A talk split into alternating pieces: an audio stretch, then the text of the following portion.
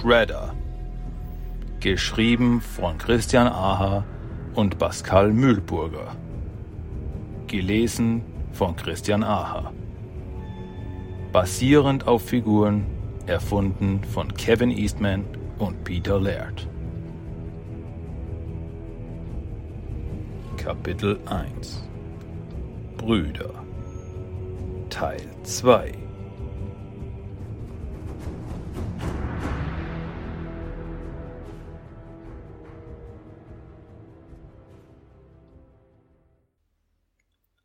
Orokumachi steht vor der Tür des Hauses, das er vor vielen Jahren mit seinen eigenen Händen erbaut hat, und seine Augen fixieren etwas in der Dunkelheit. Er schwört, dort hinten etwas gesehen zu haben, und dieses etwas gehört hier nicht her. Ganz und gar nicht. Es bereitet ihm Unbehagen. Er hat dieses Gefühl schon einmal gehabt. In der Nacht, in der ihm seine geliebte Frau genommen wurde. Er blickt tiefer in die Finsternis, doch sein einstmals klarer, doch mittlerweile vom Alter geschwächter Blick vermag ihm keine Antwort zu liefern. Das Wesen im Schatten kommt näher. Die Bewegungen scheinen langsam, doch davon lässt sich Marci nicht täuschen. Er lässt die Hand langsam in die Seitentasche seines Kimonos gleiten und seine Finger ertasten kaltes, glattes Metall. Eine schnelle Bewegung reicht aus. Er mag zwar alt geworden sein, doch er weiß, dass Kunai wird sein Ziel finden. Die Schatten nähern sich weiter. Sie sind nah, sehr nah. Margie schließt die Augen und fasst den Griff des kleinen Wurfmessers fester. Komm her, Bestie. Bringen wir es zu Ende. Guten Abend, Vater. Margie blinzelt und langsam, ganz langsam, nehmen die Schatten Gestalt an. Vor ihm steht Saki, den Blick auf den Boden gerichtet und einen kleinen Stock wie ein Katana an seiner Hüfte festgebunden. Guten Abend, Saki, einen kurzen Moment sagt keiner der beiden ein Wort. Ich bekam heute eine Nachricht von Sensei Kyota. Marchis feste Stimme vertreibt die bedrückende Stille. Sakis Blick scheint sich in den Erdboden bohren zu wollen. Es tut mir leid, murmelt Saki mehr zu sich selbst als zu seinem Vater. Was tut dir leid? Was ich in der Schule gesagt habe. Die Miene des alten Oroku bleibt starr und unlesbar, doch als er nach einer kurzen Stille spricht, liegen in seiner Stimme Ungeduld und Wut. Und das wäre, ich will, dass du es mit deinen eigenen Worten wiederholst. Ich habe behauptet, Ninja werden für Morde beauftragt.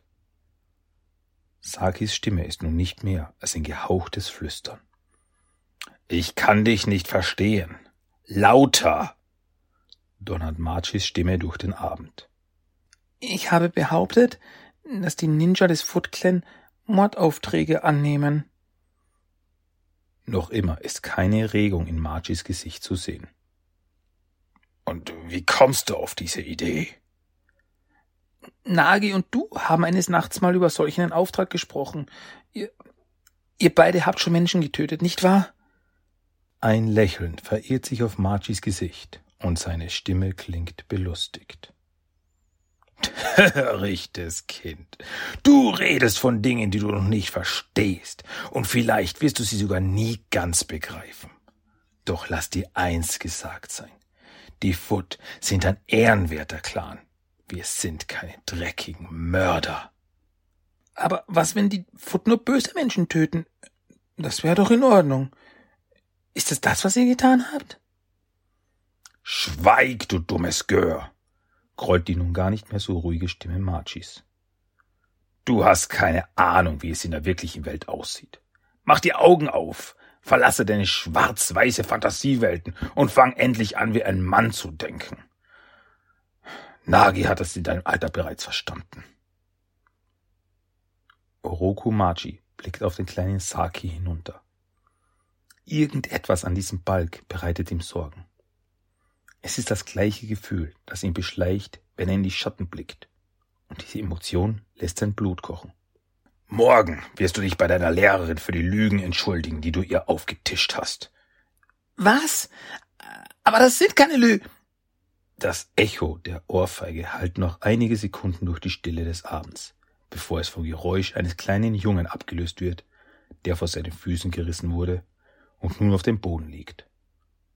Auf seiner rechten Wange prangt rot das Symbol der Autorität seines Vaters. Törichtes Kind! Als der junge Saki sich erhebt, sind seine Augen nicht mit Tränen gefüllt. Sie sind fest auf das Gesicht seines Vaters gerichtet. Und als Saki spricht, ist seine Stimme ein Flüstern. Und Machis Griff schließt sich wieder fester um das Kunai in seiner Tasche. Du bist es, der Lügen erzählt, alter Mann. Machi sagt nichts. All seine Nerven und Muskeln sind angespannt und bereit für was auch immer gleich geschehen mag. Ihr werdet schon noch sehen. Es wird euch allen noch leid tun.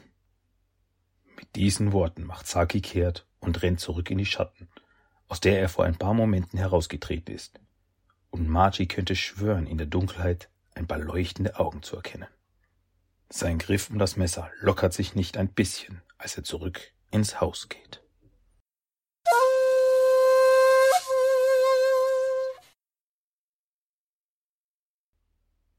Die Umrisse der Welt beginnen um Saki herum zu verschwimmen, als er immer schneller durch den mittlerweile stockdunklen Wald rennt. Die Schmerzen in der rechten Seite seines Gesichts pochen unerbittlich. Doch der Junge blendet den Schmerz aus und beschleunigt weiter seine Schritte. In seinen Venen kocht das Blut. Warum nur? Warum bin ich so klein und schwach? Er spürt, wie brennende Tränen versuchen, sich ihren Weg aus seinen Augen zu bahnen. Doch das wird er nicht zulassen. Er wird seinem Vater und der alten Schachtel diesen Sieg nicht gönnen. Ihr alle werdet büßen. Sakis Schritte werden langsamer und an einer kleinen Lichtung bleibt er stehen. Sein Atem geht schwer und er muss sich hinsetzen. Wütend rammt er die geballten Fäuste in den feuchten Boden und er tastet nach seiner rechten Wange. Dummes Gehör. Die Stimme seines Vaters klingt so klar in seinem Kopf wieder, dass Saki für einen Moment glaubt, ihn direkt hinter sich spüren zu können. Er schließt die Augen und bedeckt seine Ohren mit den Händen. Halt den Mund. Törichtes Kind. Sei still. Dreckige Mörder. Ruhe! Sakis Stimme echot noch durch die Finsternis, als er die Augen wieder öffnet und realisiert, dass die Lichtung verschwunden ist. Grünes Licht erhält die Szenerie und Saki sitzt nun mitten in einem Kreis aus kleinen Inari-Schreinen, deren Augen ihn alle zu fixieren scheinen. Warum so wütend, kleiner Krieger? Ruckartig dreht Saki sich um und blickt in das Gesicht einer Füchsin. Das Tier sitzt ganz ruhig da und seine hellen Augen scheinen förmlich zu leuchten. Fremde Linien und Symbole schmücken das geschmeidige Fell und seine drei Schwänze wippen sanft auf und ab. Sag, was plagt dich, mein Kind? Die Stimme der Füchsin ist sanft und klar, und der Zorn, der den jungen Oroko eben noch zu verbrennen drohte, ist mit einem Mal verschwunden. Seine geballten Fäuste entspannen sich, als er zu dem sonderbaren Tier vor sich spricht. Hast du gerade zu mir gesprochen? Der Kopf der Füchsin senkt und hebt sich langsam. Ist das hier echt oder nur ein Traum? Ein ruhiges, wunderschönes Lachen umhüllt Sakis Gedanken, und sein Kopf wird mit einem Mal ganz leicht. Traum oder wach? Macht das denn solch einen Unterschied? Wir sind beide hier und nur das zählt. Und wo ist hier? fragt Saki. Dies ist ein Ort, der Geschichten und Legenden schreibt. Ein Ort, der für den einen Geburt und für den anderen Tod bedeutet. Die Augen der Füchsin leuchten rötlich auf und Sakis Blick wird leicht nervös. Du, du kannst mich nicht töten. Ich bin Oroku Saki, ein mächtiger Krieger. Bestien wie dich die erschlage ich. Er kann die Furcht in seiner Stimme hören, und er muss seine Beine zwingen, nicht zu zittern. Die Füchsin tritt näher an ihn heran. Saki möchte einen Schritt zurück machen, rutscht dabei aber aus und fällt auf seinen Hosenboden.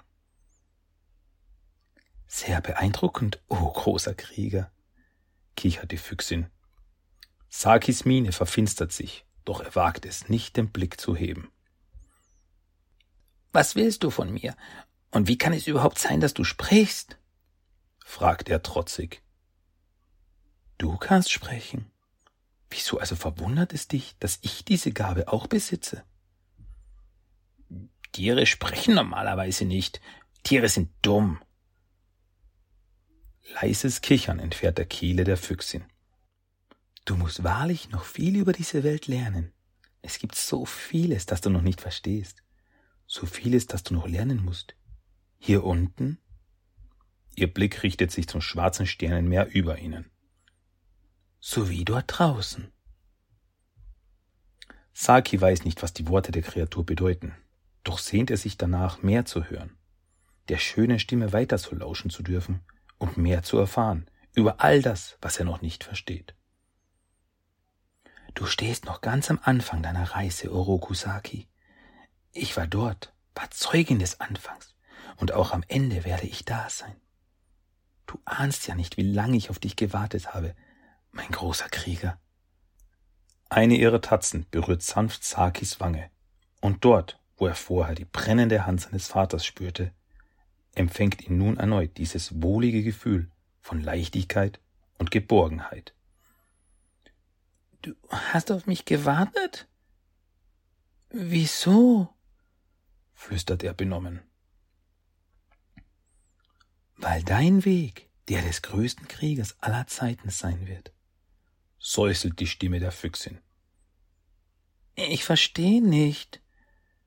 Geduld, mein Kind. Es wird der Tag kommen, an dem alles Sinn ergibt. Doch heute ist nicht dieser Tag. Meine Aufgabe ist lediglich dir zu sagen, dass du für etwas Großes bestimmt bist. Doch wird es auch viel Leid und Schmerz von dir verlangen. Doch wisse, dass ich immer da sein werde, Kämpfe, Orokusaki, und überlebe. Denn am Ende wartet eine Stadt aus Licht auf dich. Eine Stadt aus Licht? Die Stimme, die der Kehle des Jungen entfährt, ist für einen kurzen Moment nicht mehr die eines Kindes. Du wirst sehen, alles hat einen Grund.